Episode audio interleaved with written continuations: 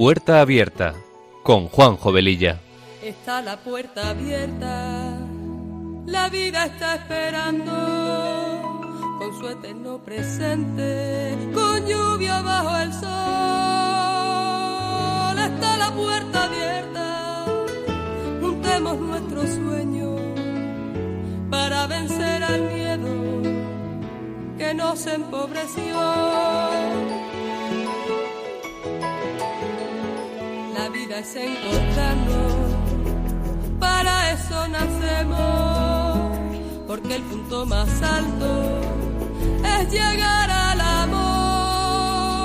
Y no hay amor de uno, solo hay amor de todos. Y por ese motivo estamos hoy aquí. Está la puerta abierta, vida está esperando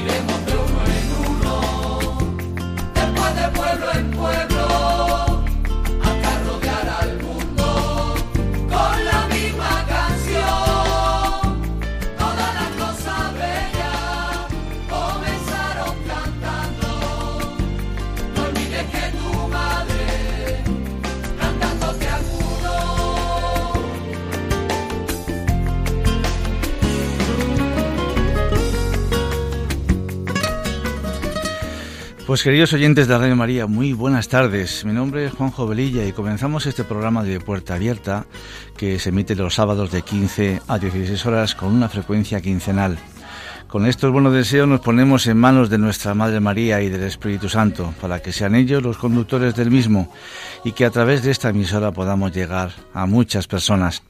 Nuestra sintonía dice mucho de lo que este programa pretende ser, un programa que sea una puerta abierta a la esperanza, a la verdad, a los buenos recuerdos, que toque temas actuales, etcétera.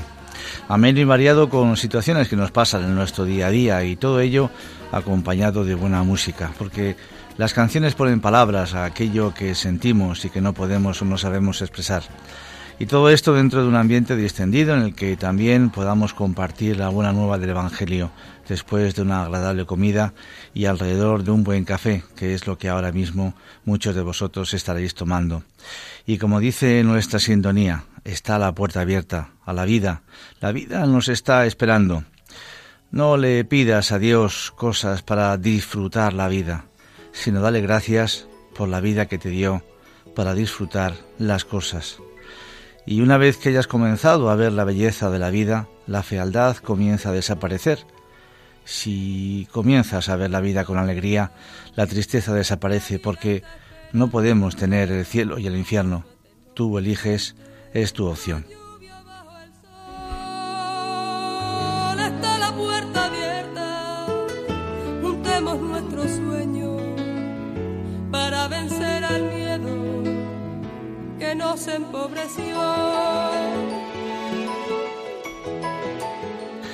Pues yo me uno a vosotros con mi café y empezamos. Y ya que hasta el próximo 13 de enero, Dios mediante, no tendremos programa, eh, hay programación especial eh, en, todo este mes de diciembre, pues me gustaría dejar una pequeña aportación sobre la Navidad, unas fechas, unos días que a mí particularmente me encantan. Días de sueños, de reconciliaciones, de estar con la familia, etcétera. Y también de ese tiempo litúrgico en el que es el que nos encontramos, el Adviento, el Adviento, la espera, como preludio de la noche del nacimiento de Jesús, el día de Nochebuena, y también el día 6 de enero de los Reyes Magos.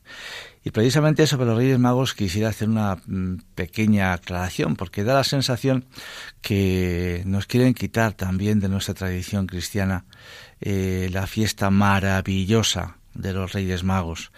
Eh, yo particularmente suelo enviar Christmas todavía eh, en papel, en carta, a muchos amigos y siempre procuro encontrar eh, crismas que incluyan también los Reyes Magos.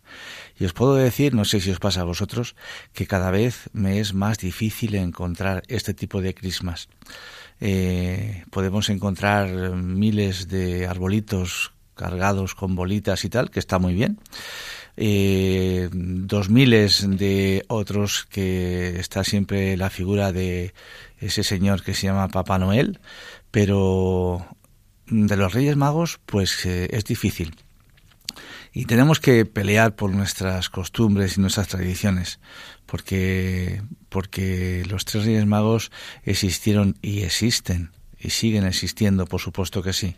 Son personajes de la historia, reales, que no debemos ni podemos olvidar. Los vídeos de comunicación, además, en estos días nos bombardean constantemente sobre la Navidad. Es tiempo de Navidad, nos dicen constantemente, y salen nuestros ídolos de la farándula, del cine, del teatro, etcétera, de la televisión, hablando de cómo van a pasar la Navidad. Pero ¿sabemos verdaderamente qué es la Navidad y qué celebramos en estos días?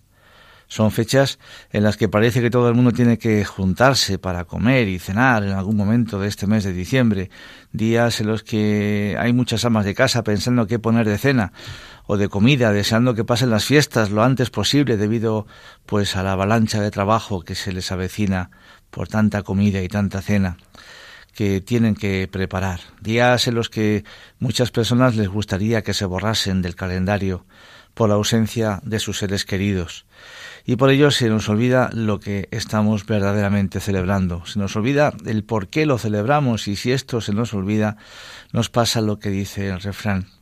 Quien olvida sus raíces pierde su identidad. Y además hoy por hoy que poco dejamos a los niños ser niños, eh, poderles mantener sus ilusiones, sus sueños, esa ilusión de niño que cuando mm, la perdemos pues eh, duele tantísimo, ¿verdad? Me estoy acordando en este momento de la preciosa película de Peter Pan, en la cual para entrar en el país de fantasía había que tener fe, había que tener fe y convertirse en niño.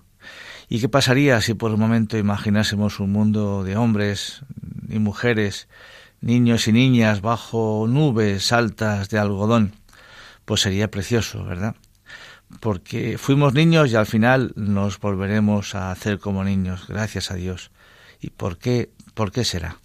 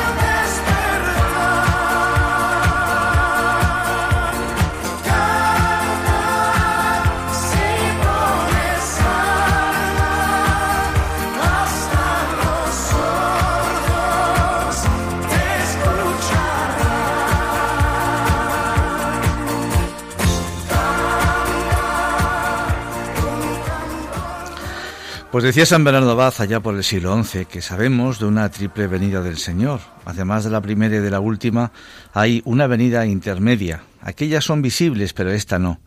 En la primera el Señor se manifestó en la tierra y convivió con los hombres cuando, como atestigua él mismo, lo vieron y lo odiaron.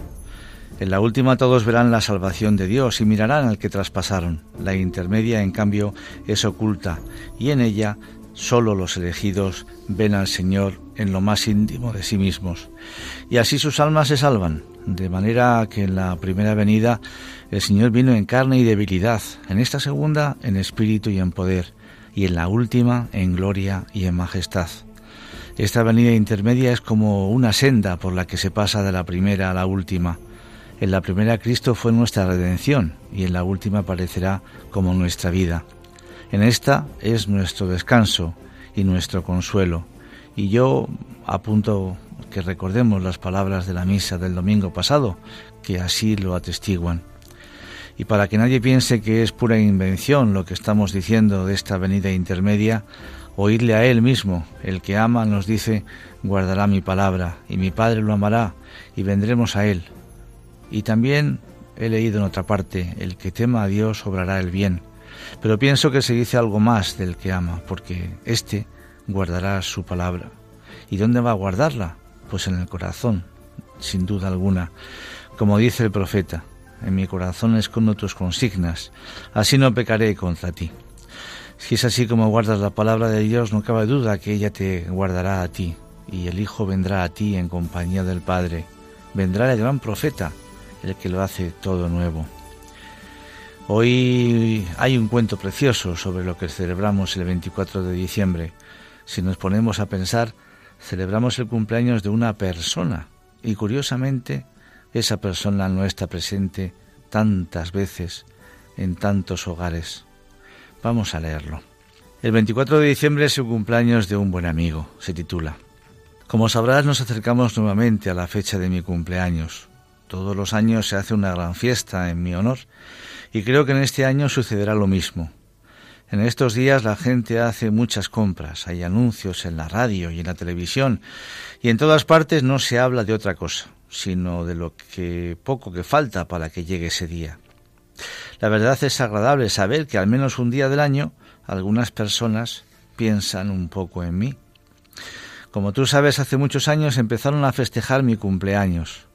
Al principio no parecían comprender y agradecer lo mucho que hice por ellos, pero hoy en día nadie sabe para qué lo celebran. La gente se reúne y se divierte mucho, pero no sabe de qué se trata.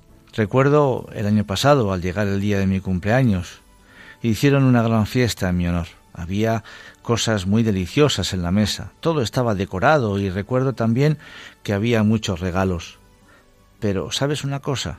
Ni siquiera me invitaron. Yo era el invitado de honor y ni siquiera se acordaron de invitarme. La fiesta era para mí y cuando llegó el gran día me dejaron afuera, me cerraron la puerta y yo quería compartir la mesa con ellos. La verdad no me sorprendí porque en los últimos años todos me cierran la puerta y como no me invitaron se me ocurrió estar sin hacer ruido. Entré y me quedé en un rinconcito. Estaban todos bebiendo, había algunos ebrios contando chistes, carcajeándose. La estaban pasando en grande. Para colmo llegó un hombre muy viejecito y muy gordo, vestido de rojo, de barba blanca y gritando jo, jo, jo. Se dejó caer pesadamente en un sillón y todos los niños corrieron hacia él diciendo Santa Claus, Santa Claus, como si la fiesta fuese en su honor. Después de la cena se pusieron a brindar y todos comenzaron a abrazarse. Yo extendí mis brazos esperando que alguien me abrazara. Y, sabes, nadie me abrazó. De repente empezaron a repartirse los obsequios y me acerqué para ver si de casualidad había alguno para mí. ¿Qué sentirías tú si el día de tu cumpleaños se hicieran regalos unos a otros y a ti no te regalaran nada? Comprendí entonces que yo sobraba en esa fiesta y salí sin hacer ruido. Cerré la puerta y me retiré. Cada año que pasa es peor, la gente solo se acuerda de la cena, de los regalos y de las fiestas y de mí nadie se acuerda. Quisiera que esta Navidad me permitieras entrar en tu vida. Quisiera que reconocieras que hace casi dos mil años vine a este mundo para dar mi vida por ti en una cruz y de esa forma poder salvarte, hacerte feliz y hacerte libre. Hoy solo quiero que tú creas esto con todo tu corazón. Voy a contarte algo. He pensado que como muchos no me invitaron a su fiesta, voy a hacer la mía propia, una fiesta grandiosa, como la que jamás nadie se imaginó. Una fiesta espectacular. Todavía estoy haciendo los últimos arreglos, por lo que este año estoy enviando muchas invitaciones. Y en este día hay una invitación exclusiva para ti. Solo quiero que me digas si quieres asistir y yo te reservaré un lugar. Y escribiré tu nombre con letras de oro en mi gran libro de invitados. En esta fiesta solo habrá invitados con reserva previa y se tendrán que quedar afuera aquellos que no contesten mi invitación. Prepárate porque cuando todo esto esté listo, daré la gran fiesta. Hasta pronto, tu amigo Jesús. Pues eh, esta narración, esta narración es quizás un poco dura, pero es la realidad que hoy en día en tantos hogares se vive. Y en muchos de ellos, pues además, cristianos que es lo más triste. Poco a poco y sin darnos cuenta vamos cayendo en la trampa de perder nuestras tradiciones, perder el sentido verdadero de estas fiestas y también de cara a los regalos de los niños que siempre los han traído los Reyes Magos o quizá alguno el mismísimo niño Jesús en Nochebuena y que ahora los trae Papá Noel, que todos sabemos quién es, porque si todavía pensásemos en la figura de San Nicolás, Todavía podríamos desde una perspectiva cristiana hablar de alguien que regalaba a los niños por estas fechas. Y habréis escuchado muchas veces esa frase de como ahora los niños no tienen tiempo para jugar, salvo en vacaciones, les traen los juguetes el 24 de diciembre. Y yo me pregunto, ¿cuánto tiempo dedican nuestros hijos diariamente al ordenador, a la videoconsola, al teléfono móvil, etcétera? Yo cuando era pequeño llegaban los Reyes Magos y mi madre me decía siempre, elige un regalo para jugar estos días. Y el resto los guardaba encima del armario donde yo no los pudiese coger. Al cabo de un tiempo me iba cambiando el juguete y de esta forma todo me sabía nuevo, cosa que hoy no se produce porque juegan con todos a la vez, dejando uno y cogiendo otro. Y al final se han saciado de ellos de tal manera que ya empiezan a pensar al segundo día en su cumpleaños, porque en esa fecha tendrán nuevos juguetes. Esta es hoy en muchos casos nuestra realidad. Peleemos, peleemos contra ella. Bueno, por dicho esto, vamos a entrar en lo que es la Navidad.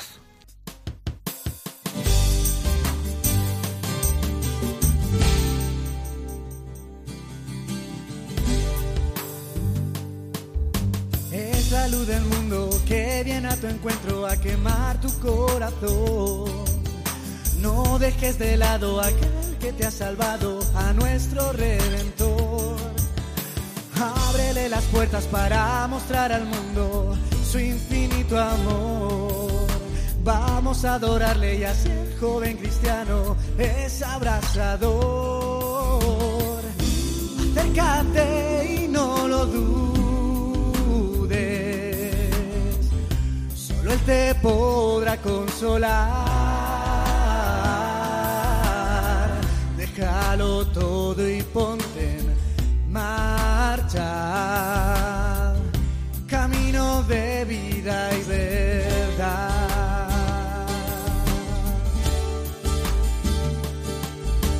Vamos todos a. De cualquier lugar y nación. Calor de su amor. Vamos todos a adorarle a nuestro Salvador.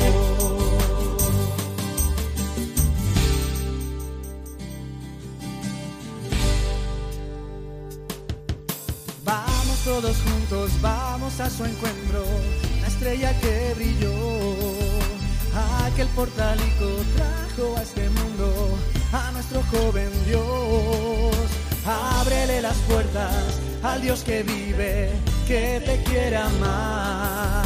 Vamos a adorarle y así, joven cristiano, siempre abrazarás. Acércate y no lo dudes. Solo Él te podrá consolar. Déjalo todo y ponte en marcha. De vida y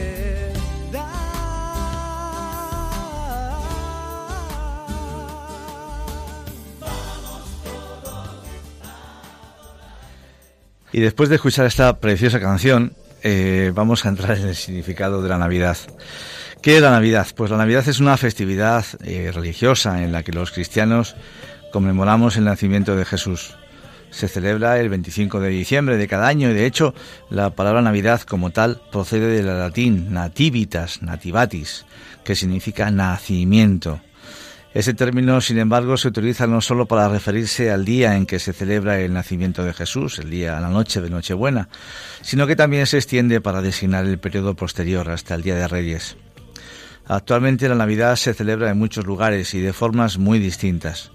En general, una de las características actuales de la Navidad es el aumento del consumo, en especial de objetos utilizados como regalos y alimentos.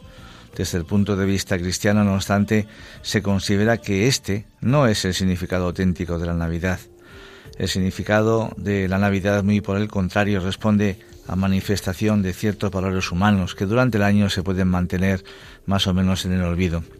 Valores como la solidaridad, la unión, el amor, la paz, la esperanza son más propios de la época de Navidad y se encuentran representados en las creencias religiosas del cristianismo.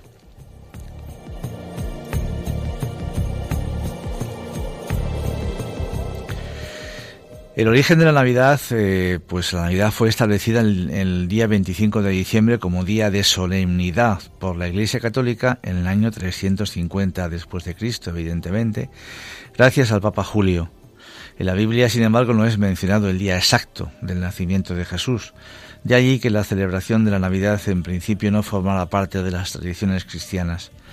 La razón de fijar el día 25 de diciembre como fecha del festejo del nacimiento de Jesús responde a la necesidad de la Iglesia de sustituir la fiesta de las Saturnales o Saturnalia, tradicional en la antigua Roma, que coincidía con el solsticio de invierno y que era celebrada por los llamados paganos, y así facilitar la aceptación del cristianismo.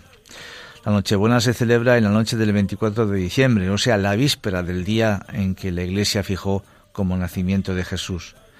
Según la tradición de Nochebuena se realizan reuniones entre familiares y amigos cercanos, generalmente alrededor de una cena abundante.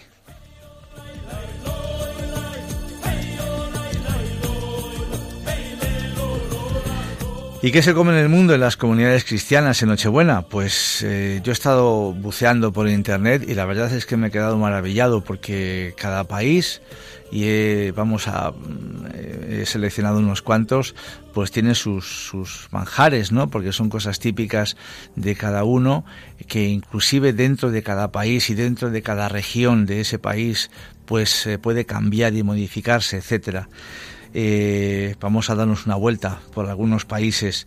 Eh, la comida servida depende de las tradiciones, evidentemente, de cada, país. En Chile, por ejemplo, eh, la bebida tradicional para estos días es la cola de mono, una bebida hecha a base de aguardiente local, café, leche y azúcar. En Suecia, pues los arenques, el paté de hígado, cordero asado y acompañamientos como patatas, col o ensalada de remolacha. Y de postre un pudding con arroz, que se conoce como reis a la malta. En Finlandia, un nombre muy raro que es eh, casi se llama a la mesa de la Navidad. Y también he visto que hay países que a la cena de Nochebuena le dan también un nombre concreto. Eh, algunos no los he querido poner porque son dificilísimos de, de citar, de expresar. Eh, pues en Finlandia eh, la comida tradicional tiene mucho en común con los platos suecos y que incluyen el delicioso jamón asado o pescado al estilo lutevsis, que es una manera de preparar el pescado seco, o un guiso de verdura con leche, especias, harina o arroz que se pone en una caja y se hace al horno. Eh, por supuesto, todo acompañado del rico y especiado vino caliente, el Gloggy, que poco a poco, despacito, se va introduciendo en España. De hecho, hay algunos mercadillos, sobre todo en las zonas frías de España, que ya te lo ofrecen. La verdad es que está muy rico. Eh, es un vino muy especiado y mm, está muy bueno y para combatir el calor sin pasarse, por supuesto, pues viene muy bien. En Hungría hay algunos platos en común como la col rellena, el pescado frito o el beigli, que es un pastel relleno de castañas y semillas. La verdad es que se me está abriendo el hambre otra vez. Pero la tradición que más nos ha gustado es la de los zalonkukor. Seguimos en Hungría. Unos chocolates envueltos en papel de colores brillantes que cuelgan del árbol de Navidad, esperando a que todo el mundo los coja y se los coma. En la India eh, las comunidades cristianas de la India celebran la llegada de la Navidad con dulces realizados con una masa frita y cubiertos de azúcar, pero también con, galletas y pasteles de fruta o gulan jamuns que se llaman, unas bolitas cubiertas de sirope. Pero tampoco faltan los platos salados como el biryani de cordero o platos vegetarianos, eh, el halohobi, un guiso de coliflor y patatas especiadas, en Nueva Zelanda no es extraño que los neozelandeses hagan una gran barbacoa al día de Navidad. Hay que tener en cuenta que ellos están allí en temporada veraniega. Pero como colonia ex británica, muchas de sus tradiciones son prácticamente iguales que las del Reino Unido. Pavo asado, salsa de arándanos, verduras asadas y de postre, un budín, etc. En Lituania, prepárate para ponerte hasta arriba porque su cena típica de Nochebuena incluye 12 platos diferentes casi todos con arenques, zanahoria, remolacha y para terminar unas galletas con semillas que solo se toman en este momento del año. En Filipinas casi todo lo que se sirve en este festín es dulce, como el jamón que lleva miel, el cerdo asado que se sirve con la piel caramelizada, o una versión de los espaguetis con una salsa de tomate muy azucarada. Y por supuesto que no falte el pollo relleno y los callos con una salsa de cacahuete. No sé si esos callos serán parecidos a los riquísimos que tenemos en España. En Polonia, sopas, arenques y para terminar la comida se toma compot, que es una bebida digestiva hecha con frutas, especias y frutas secas. En Argentina es común servir el asado o el lechón en Nochebuena y por estar en pleno verano, evidentemente para apaciguar el calor que tienen allí, pues acostumbran tomar algún postre helado con ensalada de frutas y tampoco les faltan a ellos los turrones, el budín y el panetón. Me ha gustado mucho porque eh, en Argentina eh, lo que yo he ido buscando es el único país, al menos de lo que yo he leído, que también se coman turrones. En Colombia los más frecuentes son los tamales, el pernil, el lechón, el pavo relleno, el ajiaco, una sopa con legumbres y trozos de carne, el pan de, con frutas, las galletas y las natillas son las encargadas de endulzar la velada. En Estados Unidos, evidentemente, pues el protagonista es el pavo horneado, el cual se acompaña con jalea de arándano, puré de patatas y ensaladas. Y entre los dulces tradicionales se encuentra el pastel de manzana y el de calabaza, riquísimo. De bebida se acostumbra a consumir el enoj, es un ponche de huevo que se prepara a base de huevos batidos, leche, crema, azúcar y ron. En México, pues en México se acostumbra a comer pavo, también los buñuelos eh, pescados, los romeritos y ensalada a base de manzana y betamel. Y de bebida se consume ponche, el cual se sirve caliente y está hecho a base de frutas hervidas en agua y endulzadas con piloncillo. En Perú, pues el pavo, el pavo ordenado, el lechón y de postre, pues el panetón con chocolate caliente de bebidas se comparten champaña y sidra. También me ha sorprendido que en Perú eh, pues también beban champaña y sidra como hacemos nosotros. En Uruguay la Nochebuena se recibe comiendo lechón, pollo o cordero y antes de iniciar la cena se acostumbra a realizar una picadita donde se comparten fiambres y quesos mientras se bebe whisky y vino. En Venezuela pues se acostumbra a comer la ayaca, la cual consiste en una masa de maíz rellena de un guiso de carne, pollo y cochino, a la que se le agregan aceitunas, alcaparras, pasas, cebolla, etc., entre otros ingredientes, y se acompaña con pan de jamón, ensalada de gallina y de pernil, y entre sus dulces más famosos la torta negra, el dulce de lechosa y otros adoptados por la cultura venezolana como también el turrón y el panetón. En Italia, pues eh, los vegetales fritos, la ensalada de pescado y por supuesto la gran variedad de pastas, naturalmente que sí. Un dulce típico de, Italia, pues el panetón, que ya poco a poco se va introducido o se ha introducido ya en nuestro país y, la verdad es que está buenísimo. En Francia, pues todo tipo de en foie gras de pato, pavo asado y especialmente el boucher de Noël, que es un tronco de Navidad muy tradicional allí, que como su nombre indica es un bizcocho enrollado y relleno con crema y decorado como si fuera un tronco de árbol. En Portugal el pavo cocido y el bacalao, por supuesto, ¿cómo no va a faltar el bacalao?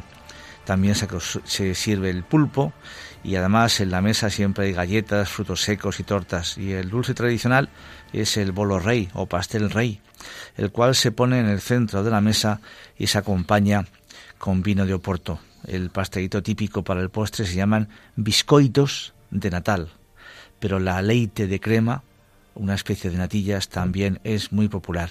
Y así, pues podríamos decir un largo, etcétera, etcétera, etcétera.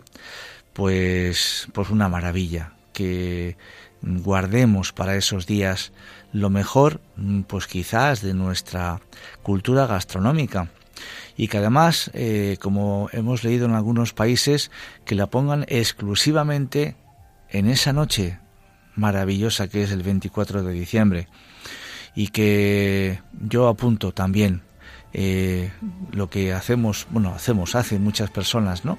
Hay que respetar siempre a cada uno lo que quiera hacer pero yo entiendo que los polvorones pues se deben de comer el 24 de diciembre porque es el día que festejamos algo con esos eh, manjares tan ricos que tenemos y que empezar a comerlos porque ya en los establecimientos comerciales estén ya en venta el día a primeros de noviembre, pues mm, para mí francamente no tiene mucho sentido. Con esto siempre me peleo con mi mujer y con mis yernos, pero yo mm, pienso así y creo que eh, hay que guardar para cada momento las cosas. Yo siempre digo que si los cumpleaños cada uno tenemos el nuestro y no lo empezamos a celebrar, no empezamos a comernos el trocito de tarta tres meses antes, ni dos meses antes, ni quince días antes, ¿por qué no entonces esperar a esta maravillosa fiesta de cumpleaños a eh, degustar tantas cosas ricas que tenemos.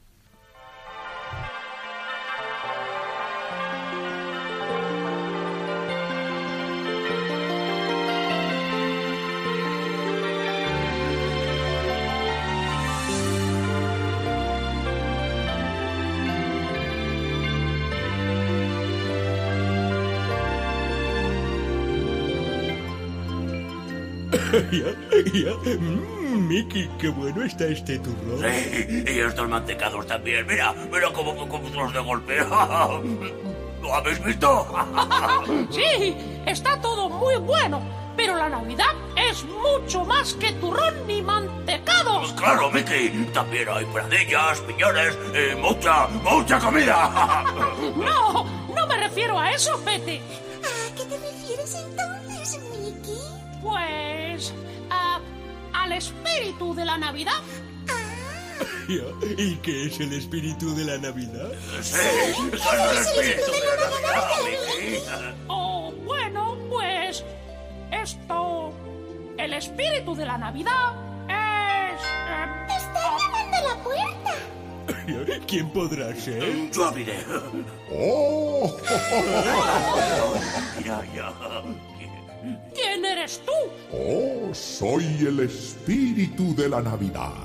¿El espíritu de la Navidad? ¿Sí? ¿No queríais conocerme? Ah, ah, ah, eh, sí, pero no pensábamos que pudiésemos conocerte en persona. ¿Y qué nos has traído? ¿Peladillas o carbón? Os traigo la respuesta a vuestra pregunta ¿Qué es el espíritu de la Navidad? Sí, ¿y qué, qué, es el espíritu de la Navidad? Oh, pues verás, Daisy. No es una cosa concreta.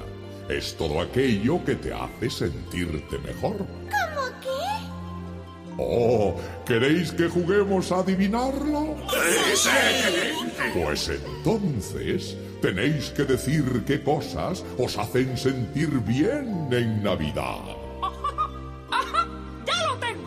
Estar con la familia, con los amigos. Ah, no ir al cole. Ya, ya, ya. Jugar en la nieve. Están sentados junto a la chimenea. Oh, ayudar a los demás. Decorar el árbol. Empezar un año nuevo. Sí, comiendo muchas uvas. Felicitar las Pascuas. Pedir el aguinaldo. Cantar villancicos. Oye, Goofy, qué gran idea. Sí, qué gran idea. ¡Sí! ¡Vamos, a cantar villancicos! Bien, muy bien.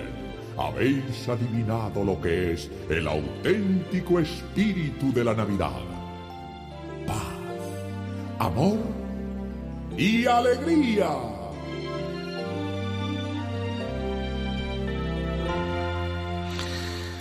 Pues sí, me decía mi compañera Arancha, que está a los mandos de tantos botones que yo siempre me pierdo con ellos, que esta canción es muy graciosa. A mí me encanta, porque además eh, me recuerda aspectos de mi infancia. Habla esta, esta canción, este audio, de, por ejemplo, del aguinaldo. Otra de las cosas que en muchos lugares se ha perdido el ir cantando por la calle, eh, presentarte en la puerta del vecino o del desconocido que vive en el bloque de enfrente y cantarle un villancico y pedir el aguinaldo.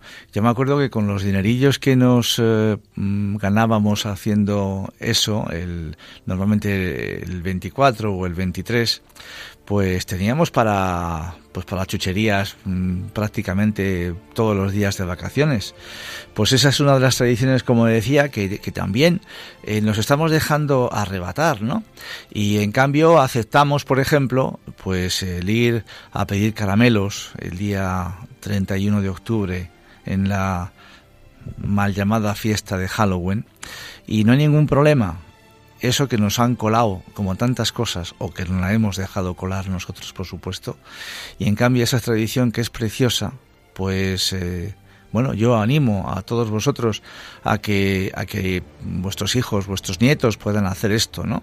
Un grupito de chicos, chicas, el, el ir por las, por las, por las calles o en los bloques eh, pidiendo el aguinaldo. Qué bonito. La Navidad es un momento para reflexionar y recordar que su verdadero significado es el amor demostrado a través de diversas acciones y valores como la solidaridad, la generosidad, la unión familiar, la alegría, la esperanza, la paz, la caridad, entre otros valores humanos y religiosos. Navidad significa amor. Dios entregó a su único Hijo para castigar en él todos los pecados del hombre, que con eso y por eso estamos libres de ser condenados nosotros cuando aceptamos el amor de Dios. Por ello el principal significado de la Navidad es el amor que se da de manera incondicional y sin pedir nada a cambio. Navidad es unión, es una celebración que se acostumbra a festejar en familia. Por ello, innumerables personas se reencuentran con sus familiares y seres queridos para compartir juntos la alegría del nacimiento del niño Jesús y además el reencuentro familiar. Es momento de reflexión, en esta época del año las personas acostumbran a dedicar un momento para la reflexión y tratar de entender las consecuencias de sus acciones, los misterios de la vida y determinar en qué se debe mejorar. En Navidad es importante reflexionar acerca de qué podemos hacer por nuestro bienestar espiritual también. Pues qué importante, por supuesto, el, pues no sé, tener un rato de meditación, de, de decir en qué puedo yo mejorar, ¿no? ¿Qué le pido al año nuevo para poder mejorar? Es tiempo de paz, es tiempo de amor, de unión, de compartir, de pedir disculpas, de perdonar, de dejar de lado aquello que generó molestia. Es tiempo que nos invita a la reconciliación con nosotros mismos y con quienes nos rodean. Significa gratitud. Es importante demostrar nuestra gratitud a través de la fe, la espiritualidad y las buenas acciones. Agradecer a Dios por la salud, por la familia, por el trabajo, por el amor, por los buenos momentos vividos. En Navidad es importante que las personas sean agradecidas y valoren realmente lo que es importante en la vida, sobre lo superficial y material. Todas las tradiciones navideñas tienen un profundo arraigo en las creencias cristianas y han sido transmitidas desde hace siglos, de generación en generación, y por eso a veces puede pasar que aunque los practiquemos habitualmente hayamos olvidado cuáles son sus verdaderos significados, su origen, su historia, su razón de ser. Y también vamos a ver algunas otras costumbres que en España no usamos, pero que existen en otros países.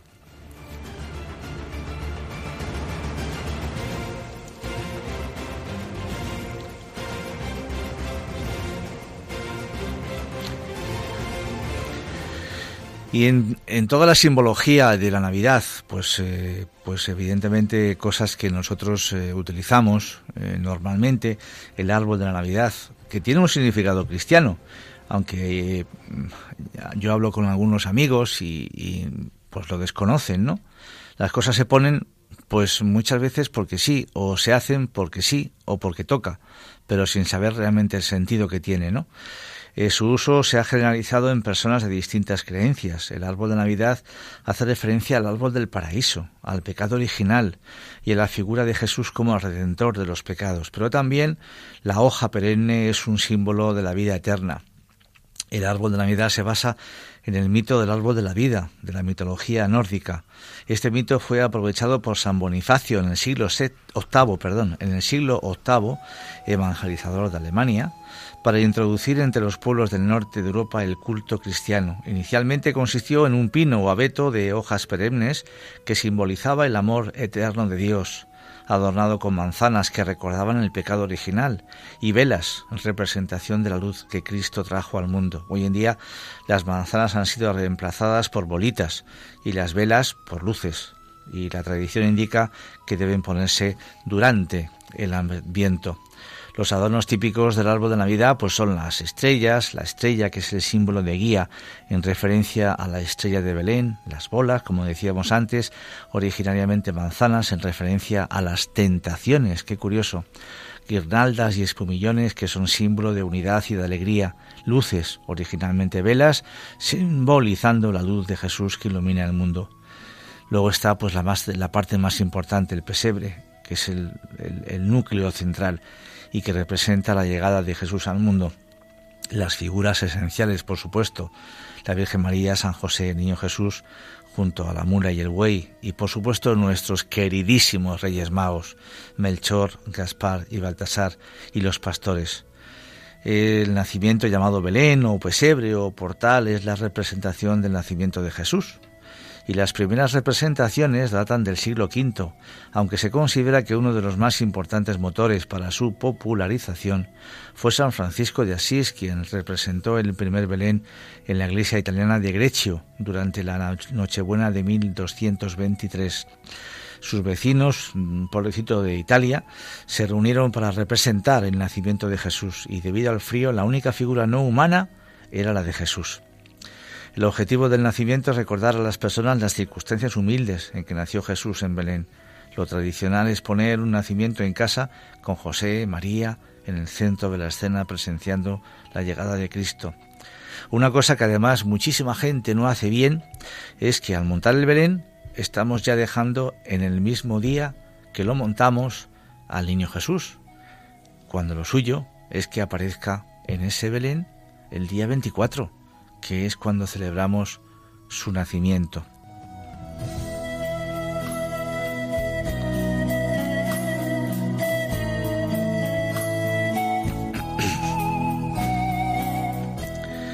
Pues luego está la corona navideña, eh, también llamada corona de Adviento, que es utilizada para representar el periodo de Adviento de cuatro semanas que precede la llegada de la Navidad. Está hecha con ramas de pino o de abeto.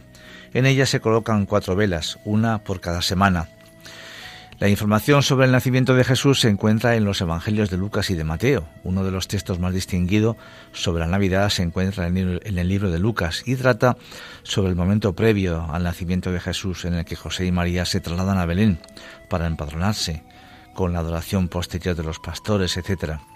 Enviar tarjetas navideñas, que son una tradición que inicia que se inicia en las escuelas de Inglaterra, donde se pedía a los estudiantes escribir sobre la Navidad antes de las vacaciones de invierno. Posteriormente, en el siglo XIX, las tarjetas se popularizaron y comenzaron a ser usadas para desear una feliz Navidad a nuestros seres más queridos. Las flores de Nochebuena, es una planta con hojas de color rojo carmín que originalmente era usada por los mexicas en México en rituales como símbolo de la pureza y la vida nueva de los guerreros muertos. Pero en el siglo XIX, Joel Robert Poinsett, diplomático estadounidense destacado en México, la descubrió y exportó a Estados Unidos, donde se popularizó y extendió al resto del mundo como planta ornamental navideña debido a la similitud de sus colores. Celebrar las posadas, una eh, celebración que yo creo que en España no se hace.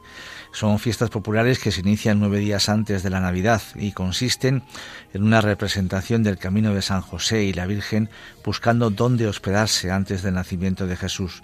Son procesiones donde se cantan villancicos y se encienden velas y acaban en la casa de uno de los participantes. La celebración puede ser tanto familiar o íntima, o incluir a los vecinos y al resto de la comunidad. Es una tradición muy popular en México. Romper piñatas. Curioso, las piñatas llegaron a América durante el proceso de evangelización. La piñata más usada para los, por los frailes era la de siete picos, que representaban los siete pecados capitales. Para romperla era necesario usar la virtud y la fuerza, únicas armas para derrotar las tentaciones y así obtener la recompensa, los dones de Dios, que eran los dulces que estaban en su interior. Hoy en día las piñatas son usadas en México durante las celebraciones de Navidad para recordarnos esta lección. En España, pues curiosamente las utilizamos más en las fiestas de cumpleaños y con las consabidas chucherías. Cantar villancicos, maravilla, qué maravilla. Los villancicos son canciones de tema navideño. Los primeros fueron compuestos por los evangelizadores del siglo V para a través de la música contar a los campesinos y pastores que no sabían leer sobre el nacimiento de Jesús. Se dice que escucharlos en Adviento ayuda a preparar nuestro corazón para el acontecimiento de la Navidad colgar calcetines, que es una tradición, pues, eh, en fin, eh, colgar calcetines en la chimenea, que tiene su origen en una leyenda de San Nicolás de Bari, obispo cristiano que vivió en Anatolia, actual Turquía, en el siglo IV, y que era venerado por sus milagros y su generosidad. Según cuenta la tradición, San Nicolás supo de un hombre muy pobre que no tenía dote para casar a sus hijas. Entonces se metió un día secretamente en su casa e introdujo monedas de oro en los calcetines que se estaban secando colgados en la chimenea. Es el personaje que tradicionalmente trae los regalos a los niños que se han portado bien en casi todo el mundo y que hoy por hoy nos muestran como Papá Noel, que viene del Polo Norte, en fin, un verdadero montaje.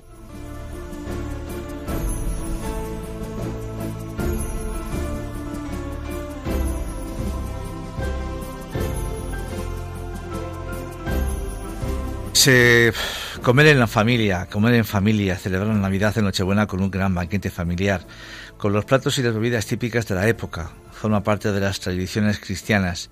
Hacer una cena abundante simboliza la abundancia que Cristo trae a nuestras vidas con su llegada. Pero yo me quiero parar aquí un momento. ¿Y qué pasa si hay una familia que no lo está pasando bien? Si no tiene esa abundancia que todos desearíamos. Pues mirar, lo importante al menos para mí, es lo que se está celebrando y no cómo se está celebrando.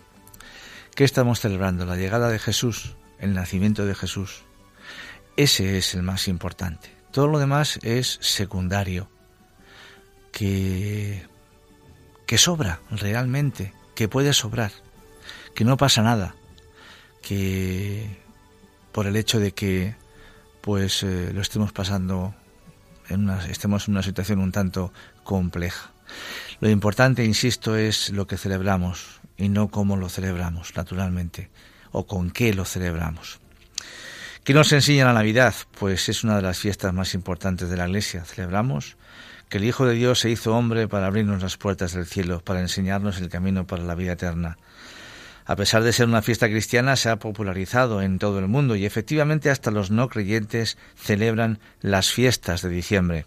Como se les dice, los regalos, los pinos adornados, los Santa Claus abundan en esta época y el gasto familiar se eleva pues muchas veces por las nubes. Por desgracia, el verdadero sentido de celebrar el nacimiento de Cristo se ha transformado en muchas ocasiones en un mero intercambio de regalos, tal como lo hacían los paganos griegos y romanos para las fiestas de la Saturnalia, que es decir, el inicio del invierno. Podemos reflexionar las virtudes que encontramos en los diferentes personajes involucrados y luego aplicarlas a nuestra vida.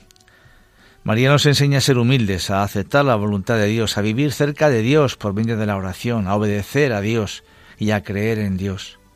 José nos enseña a escuchar a Dios y a hacer lo que Él nos diga en nuestra vida, aunque no lo entendamos, y a confiar plenamente en Él. Jesús nos enseña la sencillez. A Dios le gusta que seamos sencillos, que seamos humildes, que no nos importen tanto las cosas materiales. Jesús, a pesar de ser el Salvador del mundo, nació en la más absoluta pobreza. Los pastores nos enseñan que la verdadera alegría es la que viene de ellos. Ellos tenían un corazón que supo alegrarse con el gran acontecimiento del nacimiento de Cristo. La Sagrada Familia, en fin, nos da ejemplo de la aceptación de la voluntad de Dios, viviendo en sencillez, en humildad y alegría el nacimiento de Jesús en el portal de Belén y dándonos de su luz para iluminar nuestra vida.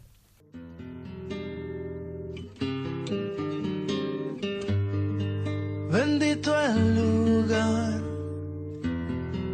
y el motivo de estar ahí. Bendita la coincidencia.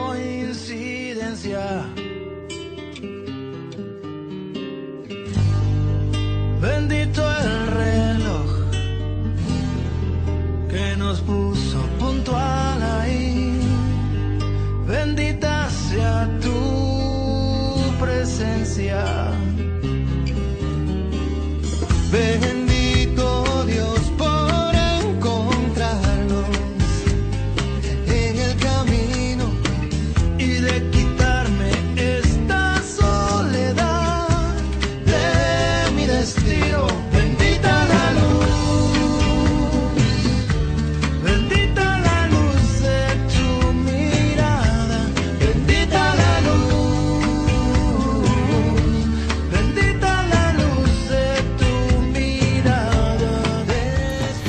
Pues eh, como siempre se quedan cosas en el tintero. Eh, me quedaba por contaros un poquito la historia de, Papá Noel, de, lo- de quien conocemos como Papá Noel, porque tiene también su, su, aquel, como se suele decir, ¿no?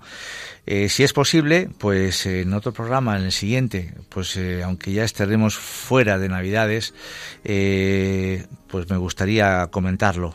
Si no, pues lo dejaremos para otra ocasión. Y poco más, el tiempo se nos acaba y en la radio esto va muy deprisa. Yo espero que, bueno, pues eh, este programa haya servido para aclararos eh, quizás algunas dudas, refrescaros eh, quizás pues ideas que a lo mejor estaban un tanto dormidas, que tenemos que pelear por nuestras tradiciones, que esto es precioso, nuestra tradición, y, que nada más, que ha sido un verdadero placer estar con vosotros y que os espero ya pues eh, para el próximo programa, que ya será para el 13 de enero de 2018, para volvernos a encontrar en este programa de Puerta Abierta a las 3 de la tarde. Os deseo una feliz y santa Navidad a todos vosotros en compañía de vuestros seres queridos, los que están y los que no están, porque ya se encuentran en la presencia de Jesús, pero por eso siempre siguen con nosotros, esperándonos y cuidándonos desde el más allá. Un saludo muy cordial y que Dios os bendiga a todos. Feliz Navidad.